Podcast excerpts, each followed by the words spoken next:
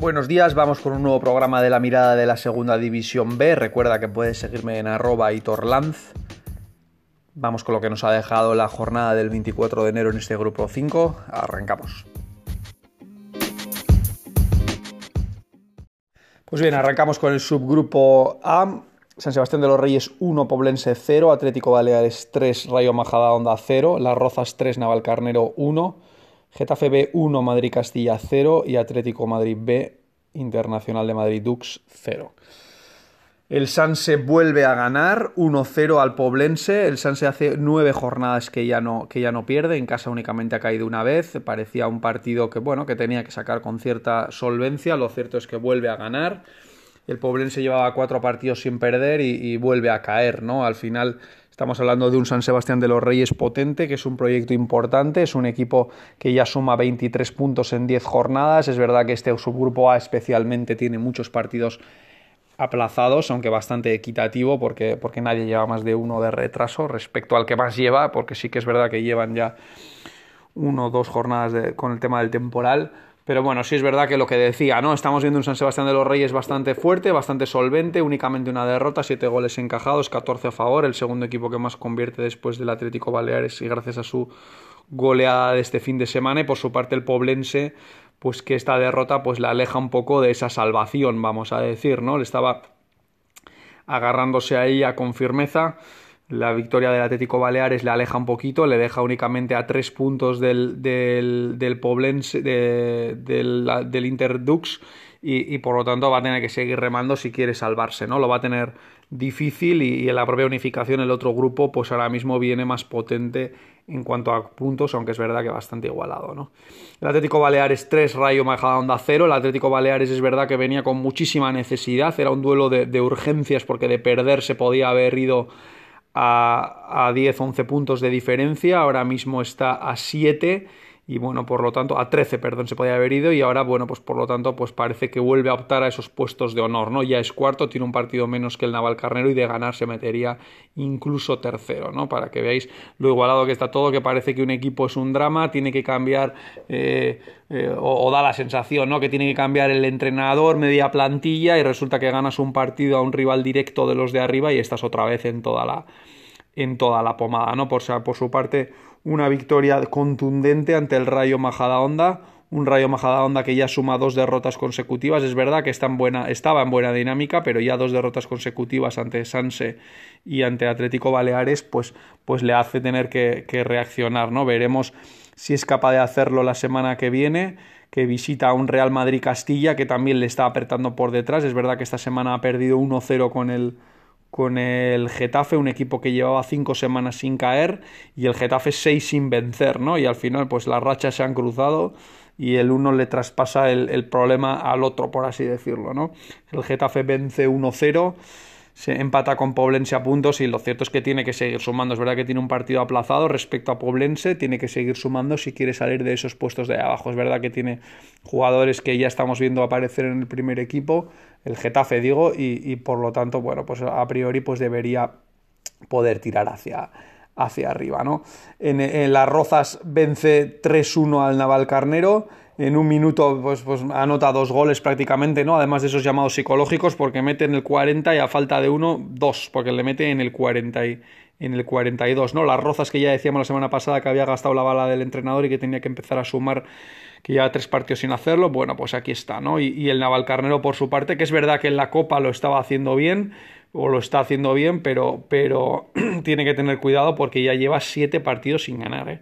Y esto es verdad que de momento le permite seguir siendo tercero porque tuvo un arranque de liga sensacional y también porque los perseguidores no están muy atinados, porque la verdad es que no llevan muchos puntos, pero, pero es verdad que ya puede perder esa posición. ¿no? Ahora mismo tiene a tiro ya al Atlético Baleares, al, al Madrid Castilla y al Interdux, que le tienen con un partido menos y están a dos puntos. Por lo tanto, urge una reacción en el Navalcarnero que la semana que viene recibe al Getafe B y por lo tanto tiene que sacar los tres puntos si quiere alejar los fantasmas y no eh, dejar de pensar en el ascenso, no tanto por los puntos, sino por las dinámicas que siempre decimos que son importantes. Y por último, el Atlético Madrid 0, Inter Madrid Dux 0. El, conjunto colchonero, pues que no acaba de arrancar, lleva desde la primera jornada sin ganar, ya son nueve partidos y lo cierto es que no es de recibo que el Atlético Madrid tenga un rival o un filial, perdón, con siete puntos en la última posición de la tabla. El Inter, por su parte, bueno, pues está en ese grupito con Baleares y con Madrid-Castilla, que las dos, tres próximas jornadas,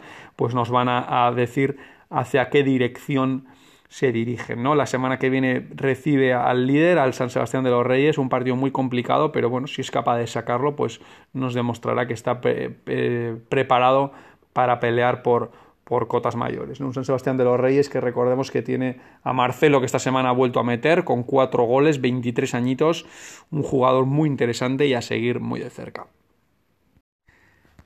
Bien, seguimos con el subgrupo B, Don Benito 1, Badajoz 3, Mérida 0, Villanovense 1, Melilla 0, Talavera 3, Socuellamos 1, Villarrobledo 0 y el Villarrubia Extremadura que fue aplazado.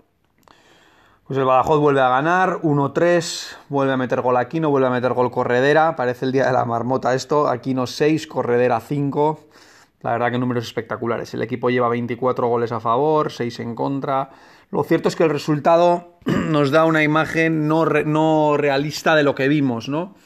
El Don Benito ya decimos que es un equipo que en casa pelea mucho, aprieta mucho y que está sacando sus, resultados, los está basando en su fortín, ¿no?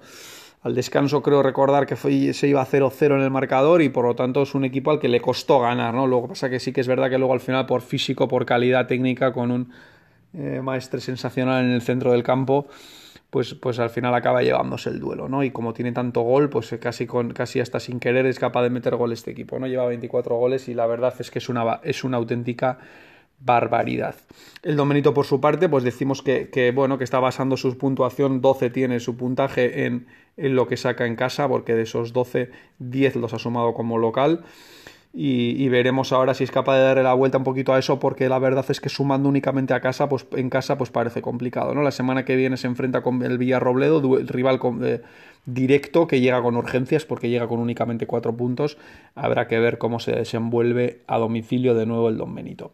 Mérida 0 Villanovense 1 el Mérida venía en una dinámica muy positiva la verdad dos victorias consecutivas lleva cuatro o cinco partidos sin perder y, cayó frente a un villanovense que llegaba todo lo contrario, ¿no? Con un punto de los últimos seis, dos derrotas en los últimos cuatro partidos y que necesitaba volver a hacer un buen partido para tirar hacia adelante, ¿no? Es verdad que tiene una defensa sensacional este equipo, eh, con un y, con un pivote que está jugando Azcue, que también está haciendo sensacional, que metió además el gol de la victoria, y luego este equipo, una vez que se te pone por delante, pues es muy complicado de, verle, ¿no? Vimos un partido un tanto soso de pocas ocasiones, se enfrentaban dos de las mejores defensas del grupo y así lo demostraron, ¿no? La verdad es que en ataque vimos poca cosa y al final ocurrió lo que todo nos hacía indicar, ¿no? Que iba a ocurrir, que era que el que el, como en el colegio, el que mete gol gana.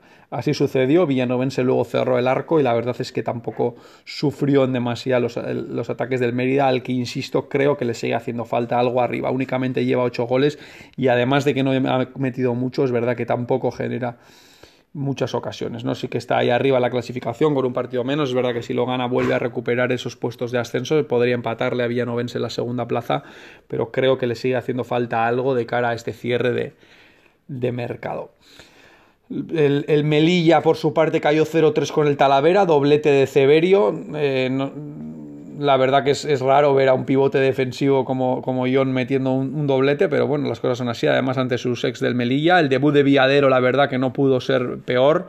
Te cae una goleada en casa cuando el equipo le urge reaccionar. Eh, hace ya no sé si son ya seis partidos que el, que el Melilla no, no, gana y lo cierto es que, es que, es que tiene que arrancar. Es verdad que, la, igualdad de la clasificación le está permitiendo todavía estar vivo de alguna manera porque tiene seis puntos el playoff de ascenso, pero es un equipo que tiene un presupuesto alto y que debería estar mucho más arriba de lo que está, ¿no? La permanencia es verdad que parece que la va a poder pelear porque este grupo lleva más puntos que el otro, aunque también es verdad que lleva una jornada más, pero, pero lo cierto es que se está complicando sobremanera la, la existencia en la cuarta categoría. Y por último, Socuellamos 1, Villarrobledo 0.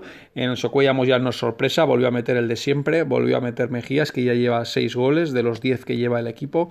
Socuellamos que la verdad es que sacó un partido importante adelante, porque de perder se habría quedado un tanto rezagado en la clasificación. Y lo que hace es meterle en un problema bastante gordo al Villarrobledo, porque tiene 4 puntos, dos jornadas menos, pero la verdad es que está bastante descolgado y ellos mismos con 11 pues se meten un poco en esa salvación, ¿no? Un punto de Don Benito, a dos de la Extremadura, bueno, veremos si son capaces de seguir un poquito con esta dinámica y que estos tres puntos les lleven un poco de calma al, a la, a la, en lo clasificatorio para preparar los partidos. ¿no? El, el, Extremadura, que es el otro equipo fuerte de este grupo, lleva dos semanas sin jugar dos partidos que le podrían colocar segundo en la tabla, al menos sacando uno de los dos, es verdad que se metería en esa pelea porque pasaría a ser cuarto a uno del, del Talavera y por lo tanto estamos hablando de que esos partidos aplazados pues van a ser determinantes en lo clasificatorio.